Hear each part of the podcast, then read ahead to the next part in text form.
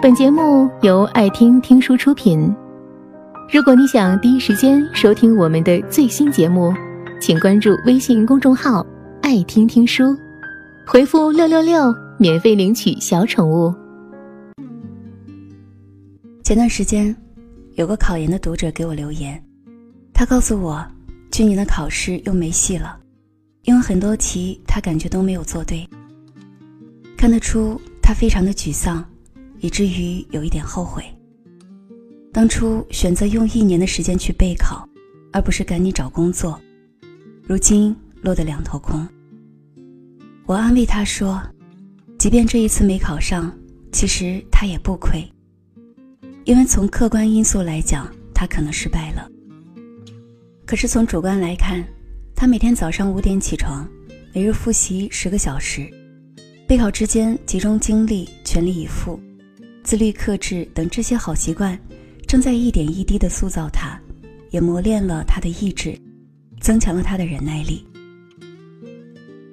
昨晚他又告诉我，自从考完了试以后，他本以为自己会恢复到从前怠慢懒散的生活，可是最后发现自己在潜移默化中已经完全转变了心态和状态。因为正是考研的那一年，他渐渐的明白，寸土寸光阴，于是他学会了珍惜时间。也正是考研的那一年，他学会了要利用有限的精力去做更有意义的事情。更是考研的那一年，他学会了平静的去努力，学会了不生气要争气，学会了努力才是人生的常态。我想。那些在图书馆里背过的每一个单词，那些在教室楼道上吹过的每一次冷风，那些在夜深人静看书时默默流下的每一滴汗水，都不会成为白受的苦，他们都会在未来照亮你前行的路。很多人都曾有过这样的心理：每当他们在工作和生活中吃了苦、受了累以后，都会觉得特别不值得，不仅没有得到任何好处，而且还做了无用功。其实，正如那句话曾说：“人生没有白走的路，每一步都算数。”同样，人生也没有白受的苦，他们总是会慢慢让你成为更好的自己。记得三年前，我表妹刚参加工作，当时她作为一个名牌大学毕业的学生。刚到新公司，不仅让他从基层工作开始，让他干最累的活儿，写最难写的报告，做最难做的任务，甚至还要干一些琐碎的事情，比如复印资料、端茶倒水，甚至是打扫卫生。当时表妹经常在晚上十一二点给我打电话，告诉我她才下班，而且她多次提出想要辞职的想法。她觉得自己干着卖白金的工作，拿着买白菜的钱。可是后来他也撑过来了，直到今年初，领导升了他的职，他的工作压力也剧增，可是他却干得得心应手，丝毫没有水土不服。因为那三年，他学会了公司的所有工作流程和业务，也熟悉了哪怕是从保洁到部门经理的工作细节。更是因为什么都干过，什么问题都遇到过，什么难题都处理过，所以现在的他，即便一个人掌管公司，几乎也不在话下。如今的表妹特别感谢当初受苦的那段时光，那些看似折磨你的一切人和事，其实等你能够战胜他们时，他们就会变成你人生的一笔宝贵的财富。他总会在你关键时候帮助到你。度过更难的难关。我认识一个写作者，他几乎每天出新闻，篇篇都是高质量，很多人都很羡慕他的才华。有一次，我听了他的写作分享，才知道原来才华不是上天赋予的，更多时候是你努力挣来的。为了写好文章，他每天读书，每天练笔，看到好的句子。好的词，甚至是突发奇想，也要立马用笔记下来。刚开始，很多人都觉得他这样做完全没有必要，每天过得跟苦行僧一般。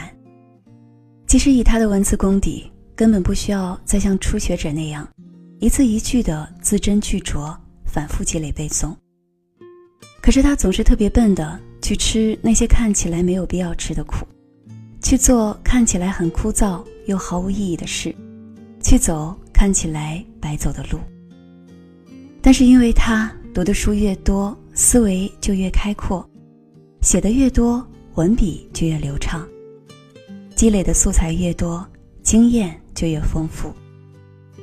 他曾说：“其实好的作品。”都是从苦里滋生出的花朵，你只有下了苦功夫，才能懂得更多，知道的更广，运用的更自如。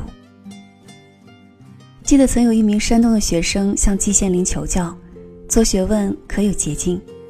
我的论文实在憋不出来。季羡林一听笑了，论文岂是憋出来的？然后又补了一句至理名言：水喝多了。自然就有了。此话虽糙一点，但是道理还是要给一百个赞。因为人生的所有捷径，其实都是熬出来的。这个世界从来没有唾手可得的成绩，也没有一劳永逸的努力。你唯有经历了身体和心灵的反复淬炼，才能练就一身的真本领，得到你想要的东西，过上你想要的生活。收获你喜欢的人生。其实每个人的生活中或多或少都要吃苦，有些人吃了物质上的苦，所谓的寒门出贵子，不就是因为家境贫寒，所以更懂得靠努力逆转自己的未来？